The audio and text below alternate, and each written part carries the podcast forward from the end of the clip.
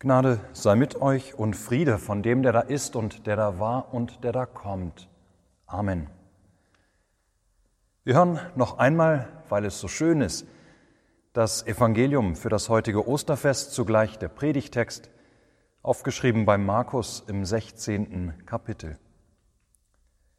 Als der Sabbat vergangen war, kauften Maria Magdalena und Maria, die Mutter des Jakobus, und Salome wohlriechende Öle um hinzugehen und den Leichnam Jesu zu salben. Und sie kamen zum Grab am ersten Tag der Woche, sehr früh, als die Sonne aufging. Und sie sprachen untereinander, wer wälzt uns den Stein von des Grabes Tür? Und sie sahen hin und wurden gewahr, dass der Stein weggewälzt war, denn er war sehr groß. Und sie gingen hinein in das Grab und sahen einen Jüngling zur rechten Hand sitzen, der hatte ein langes weißes Gewand an, und sie entsetzten sich. Er aber sprach zu ihnen, entsetzt euch nicht. Ihr sucht Jesus von Nazareth, den Gekreuzigten. Er ist auferstanden, er ist nicht hier. Siehe da die Stätte, wo sie ihn hinlegten. Geht aber hin und sagt seinen Jüngern und Petrus, dass er vor euch hingeht nach Galiläa. Da werdet ihr ihn sehen wie er euch gesagt hat. Und sie gingen hinaus und flohen von dem Grab, denn Zittern und Entsetzen hatte sie ergriffen. Und sie sagten niemand etwas, denn sie fürchteten sich. Amen. Liebe Gemeinde, der Herr ist auferstanden, er ist wahrhaftig auferstanden. So grüßen sich Christen freudig und fröhlich zu Ostern, so haben wir es heute Morgen auch gemacht. Und wir haben mit unseren Osterliedern bereits eingestimmt in den Osterjubel, haben den Sieg Gottes über den Tod besungen. Wir haben allen Grund zur Freude und zum Jubel. Denn Jesu Auferstehung bedeutet unsere einstige Auferstehung. Ja, Jesu Sieg ist ein Sieg für alle, die zu ihm gehören. Und deshalb ist Ostern so ein wunderschönes Fest, zu Recht das höchste Fest der Christenheit. Umso mehr sind wir vielleicht überrascht über die Ostergeschichte, wie sie Markus überliefert. Denn auf den ersten Blick lässt diese Geschichte von den drei Frauen, die morgens früh sich zum Grab aufmachen, ja lässt diese Geschichte kaum etwas von der überwältigenden Osterfreude erkennen. Am Anfang bewegt die Frauen die Sorge. Wer wälzt uns den Stein von des Grabes Tür? Dann leuchtet zwar in der Gestalt und der Botschaft des Jünglings in der Grabeshöhle mit den weißen Kleidern für einen Augenblick etwas von der fröhlichen Osterbotschaft auf. Aber dann, so heißt es, flohen die Frauen wieder vom Grab, denn Zittern und Entsetzen hatte sie ergriffen, und sie sagten niemand etwas, denn sie fürchteten sich. Ihr Lieben, keine Rede davon, dass die Frauen allen Menschen, denen sie begegneten, der Herr ist auferstanden, er ist wahrhaftig auferstanden, zuriefen. Keine Rede davon, dass sie erfreut zurückeilten, um den Jüngern ihre Nachricht zu erzählen. Vielleicht noch ein freudiges Osterlied anstimmend, mein Jesus lebt, was soll ich sterben? Nein, ganz im Gegenteil. Die Frauen sagten erst einmal niemand etwas, denn sie fürchteten sich. Ist das nicht komisch? Es ist Ostermorgen, das Grab ist leer, der Herr ist auferstanden und die drei Frauen jubeln nicht. Da werden sie Zeugen des Zentrums unseres christlichen Glaubens und haben nichts zu sagen. Dabei waren sie doch live dabei. Liebe Gemeinde, wer dem Tod schon einmal begegnet ist, wer etwa einen Menschen in einem Unfall verloren hat oder wer eine geliebte Person an eine schwere Krankheit verloren hat oder wer ganz einfach eine Hand loslassen musste, die langsam kalt wurde, Ja, wer weiß, was der Tod ist, wer ihn hautnah erlebt hat, der kann nicht so schnell umswitchen, umschalten. Der kann nicht schlagartig umdenken. Das geht nicht. Für uns heute ebenso wenig wie für die Frauen damals am leeren Grab. Nein, was sie Karfreitag gesehen und erlebt hatten, die Folter Jesu, seine Todesqualen, der letzte schwere Atemzug, seinen gebrochenen Blick, ja, das alles stand ihnen noch viel zu deutlich vor Augen, das alles bewegte sie noch viel zu sehr bis in ihre Träume hinein. Wundern wir uns also nicht allzu sehr über die erste Reaktion der Frauen auf das leere Grab und die Botschaft des Engels. Wir, wir haben uns an die Osterbotschaft schon längst gewöhnt. Wir hören sie immer wieder aufs Neue. Ja, wir hören sie vielleicht manchmal schon mit der Langeweile der Selbstverständlichkeit. Doch für diese drei Frauen damals brach an diesem Ostermorgen eine Welt zusammen. Sie mussten, was sie erlebt hatten, erst einmal verarbeiten. Viel zu deutlich hatten sie nämlich noch auf dem Weg zum Grab, wie nur zwei Tage zuvor ihr geliebter Jesus hingerichtet worden war. Sie hatten den ganz natürlichen Triumph des Todes über das Leben noch vor Augen, wie sie ihn schon so oft erlebt hatten. Ja, sie hatten schon an vielen Gräbern gestanden. Denn ob nun eines natürlichen oder unnatürlichen Todes gestorben, ob nun schuldig oder unschuldig, Tatsache war, Jesus war tot tot und begraben wie alle Menschen vor ihm, die ihren letzten Atemzug gemacht hatten. Ja, tot und begraben war Jesus, wie die Frauen selbst es einmal sein würden. Tot und begraben war er, wie auch ihre Kinder und Kindeskinder eines Tages es sein würden.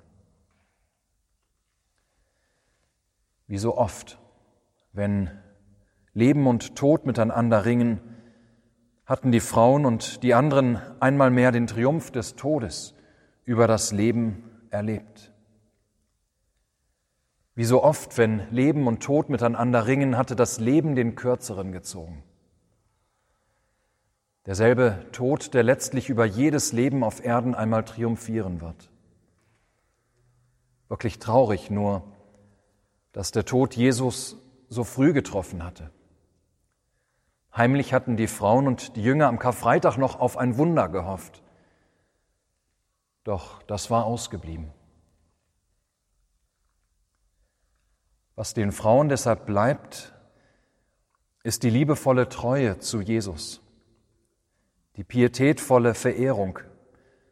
So bringen sie wohlriechende Öle mit, die sie auf den Leichnam träufeln wollen. Ja, sie fangen mit ihrer Trauerarbeit an, um sich auch selbst wieder zurechtzufinden in der Welt.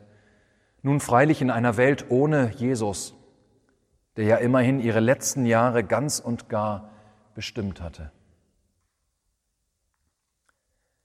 Ja, ihr Lieben, wundern wir uns nicht allzu sehr über die erste Reaktion der Frauen, als sie das Grab leer finden.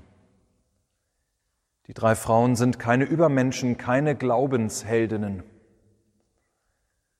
Sie hatten an diesem Morgen nichts anderes erwartet zu finden als den toten Leichnam Jesu. Ihre größte Sorge war gewesen, wer ihnen wohl den Stein von dem Grab nehmen könnte. An eine Auferstehung hatten sie überhaupt nicht gedacht. Ja, bislang haben sie nämlich immer nur die Erfahrung gemacht, dass der Tod endgültig ist, dass der Tod letztlich über kurz oder lang immer über das Leben siegt, dass jeder Lebensweg über kurz oder lang mit einem großen Stein am Grab endet. Ja, für die drei Frauen brach an diesem Morgen eine Welt zusammen, als sie den Stein weggewälzt und das Grab leer sehen. Es braucht Zeit, bis sie das begreifen können und bis sie verstehen, was sich daraus ergibt. Dass der Tod, ihr Lieben, dass der Tod an diesem Morgen für immer und ewig aufgehört hatte, tot zu sein. Nicht nur für Jesus, sondern für alle Menschen. Wie wunderbar. Ihr sucht Jesus von Nazareth, den Gekreuzigten. Er ist auferstanden, er ist nicht hier.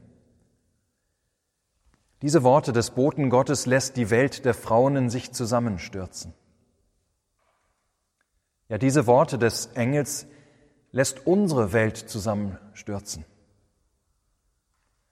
Denn diese Worte lassen das ganz Neue erkennen, das mit Karfreitag und Ostern in unsere Welt angebrochen ist. Es muss ein Bote Gottes kommen und es der Welt sagen, sagen, was wir von uns aus nicht wissen können und noch viel schwerer glauben können. Entsetzt euch nicht. Ihr sucht Jesus von Nazareth, den Gekreuzigten. Er ist auferstanden. Er ist nicht hier. Die Erfahrung der drei Frauen und auch unsere Erfahrung, dass der Tod endgültig ist, diese Erfahrung ist seit dem ersten Ostermorgen durchbrochen. Jesus Christus hat als der Erste dem Tod seine schreckliche Endgültigkeit genommen. Und zwar ein für alle Mal. Bei Jesus Christus hat zum ersten Mal und nun für immer der Tod nicht mehr das letzte Wort über Menschen. Am Ostermorgen, sehr früh, fängt für alle Welt ein neuer Tag an, am Ostermorgen sehr früh leuchtet erstmals der Morgenglanz der Ewigkeit auf. Es beginnt ein neuer Morgen, der kein Ende mehr kennen wird. Natürlich, liebe Gemeinde, der Tod ist noch da. Im natürlichen Lauf der Welt ist er präsent wie eh und je. Es gibt noch Gräber. Just im letzten Jahr haben wir das als Gemeinde wieder erleben müssen. Ja, es wird immer noch gestorben. Es wird in der Welt noch immer geschossen, gefoltert und umgebracht. Der Tod rafft heute noch mitunter wahllos Menschen allen Alters dahin. Immer noch gibt es furchtbare Krankheiten. Es gibt noch immer Situationen voller Hoffnungslosigkeit. Wir, wir werden alle sterben. Und doch hat der Tod seit dem ersten Ostermorgen seine scheußliche Endgültigkeit verloren. Er hat nicht mehr das letzte Wort. Nein, Ostern ist ein neues Wort gesprochen worden. Dieses Wort spricht der Auferstandene selbst. Jesus Christus spricht, ich war tot und siehe, ich bin lebendig von Ewigkeit zu Ewigkeit und habe die Schlüssel des Todes und der Hölle. Ja, Jesus Christus, der Auferstandene, hat nun die Schlüssel des Lebens. Fortan wird jeder, der auf Jesu Namen getauft ist, der zu ihm gehört, deshalb auch zu einem neuen Leben auferstehen. Ja, fortan wird jeder, der auf Jesu Namen getauft ist, der zu ihm gehört, sich ruhig in sein Grab begeben dürfen, in dem Wissen, dass er dank dem, der die Schlüssel des Todes und der Hölle hat, ja, dass er dank dem auch einst am jüngsten Tage wird sagen können, ich war tot und siehe, ich bin lebendig. Liebe Gemeinde, wenn wir diese frohe Osterbotschaft hören, heißt das, wir können jetzt mit einem Dauergrinsen durchs Leben ziehen? Heißt das, dass wir nie mehr traurig zu sein brauchen? Dass unser Leben nun nur noch fröhlich ist? Wer dem Tod begegnet ist, wer etwa einen Menschen in einem Unfall verloren hat, oder wer eine geliebte Person an eine schwere Krankheit verloren hat. Oder wer ganz einfach eine Hand loslassen musste, die langsam kalt wurde. Ja, wer weiß, was der Tod ist, der kann nicht so schnell umschalten. Der weiß, dass der Tod in unserem alltäglichen Leben eine schreckliche Realität bleibt und uns immer wieder anficht und das Fürchten lernt. Aber, liebe Gemeinde, Jesus ist auferstanden. Und in unserem Predigtwort bekommen wir noch eine ganz konkrete Zusage, wo sich unser auferstandener Herr in der Zwischenzeit, also zwischen dem ersten Ostern und dem ewigen Ostern, wo er sich finden lässt. Besser gesagt, wo er uns findet, wo er auf uns trifft und mitten unter uns ist in allem, wodurch wir immer wieder angefochten werden, auch mitten im Tod. Der Engel Gottes spricht zu den Frauen, geht aber hin und sagt seinen Jüngern und Petrus, dass er vor euch hergehen wird nach Galiläa, dort werdet ihr ihn sehen, wie er euch gesagt hat. Warum will Jesus sich in Galiläa finden lassen? Galiläa, liebe Gemeinde, das ist das Zuhause der Jünger, ihre Heimat.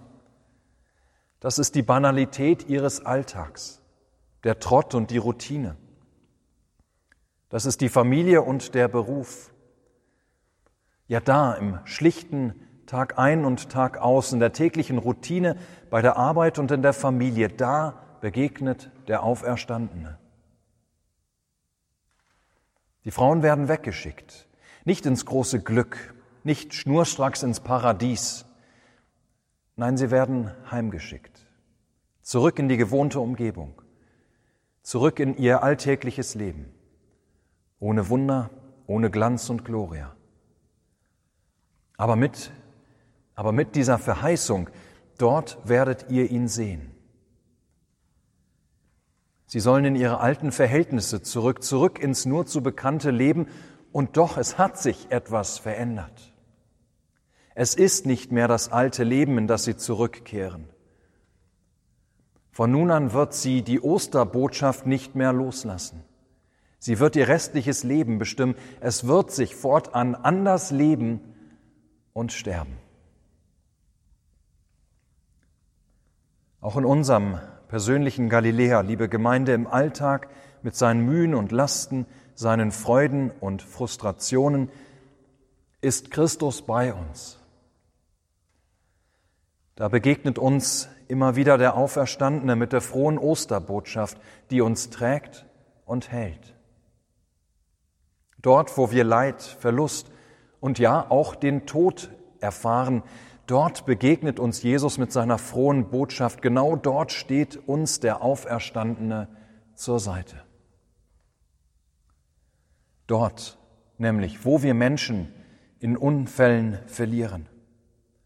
Dort, wo wir geliebte Personen an schwere Krankheiten verlieren. Dort, dort, wo wir eine Hand loslassen müssen, die langsam kalt wird aber auch dort, wo wir selbst auf unseren Tod blicken, dort begegnet uns der Auferstandene und spricht, fürchte dich nicht. Ich war tot und siehe, ich bin lebendig von Ewigkeit zu Ewigkeit und habe die Schlüssel des Todes und der Hölle. Das heißt, ich schließe für alle, die es nur wollen, ich schließe die Tür zum Leben wieder auf.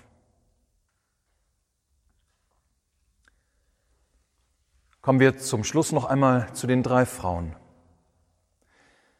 die ohne jede Osterfreude erst einmal vom Grab fliehen, ohne auch nur irgendjemand von ihrem Erlebnis zu erzählen. Diesen Frauen wurde ihr Zittern und Entsetzen genommen, als auch sie in den nächsten Stunden und Tagen dem Auferstandenen personhaft begegnet sind. Ja, dort, wo Jesus ihnen und den Jüngern persönlich begegnet ist, hat er Glauben geschenkt und ihr Schweigen gebrochen. Und so hat sich die Osterbotschaft, das Wort von der Auferstehung Jesu Christi von den Toten, er hat sich diese Osterbotschaft wie ein Lauffeuer herumgesprochen bis hin zu uns heute im 21. Jahrhundert. Diesem Wort der Auferstehung darfst auch du vertrauen bis in deine letzte Stunde hinein. Jesus ist wahrhaftig auferstanden und lebt. Er begegnet dir in jedem Gottesdienst. Er begegnet dir in deinem Alltag. Er trägt und er hält dich bis endlich durch den Tod hindurch. Ja, bis sich auch dein Grab eines Tages öffnen wird und man von dir an deinem, an deinem dann leeren Grab sagen wird, er ist nicht hier, sie ist nicht hier. Nein, sie sind auferstanden. Halleluja. Amen. Der Friede Gottes, welcher höher ist als alle Vernunft, bewahre eure Herzen und Sinne in Christus Jesus. Amen.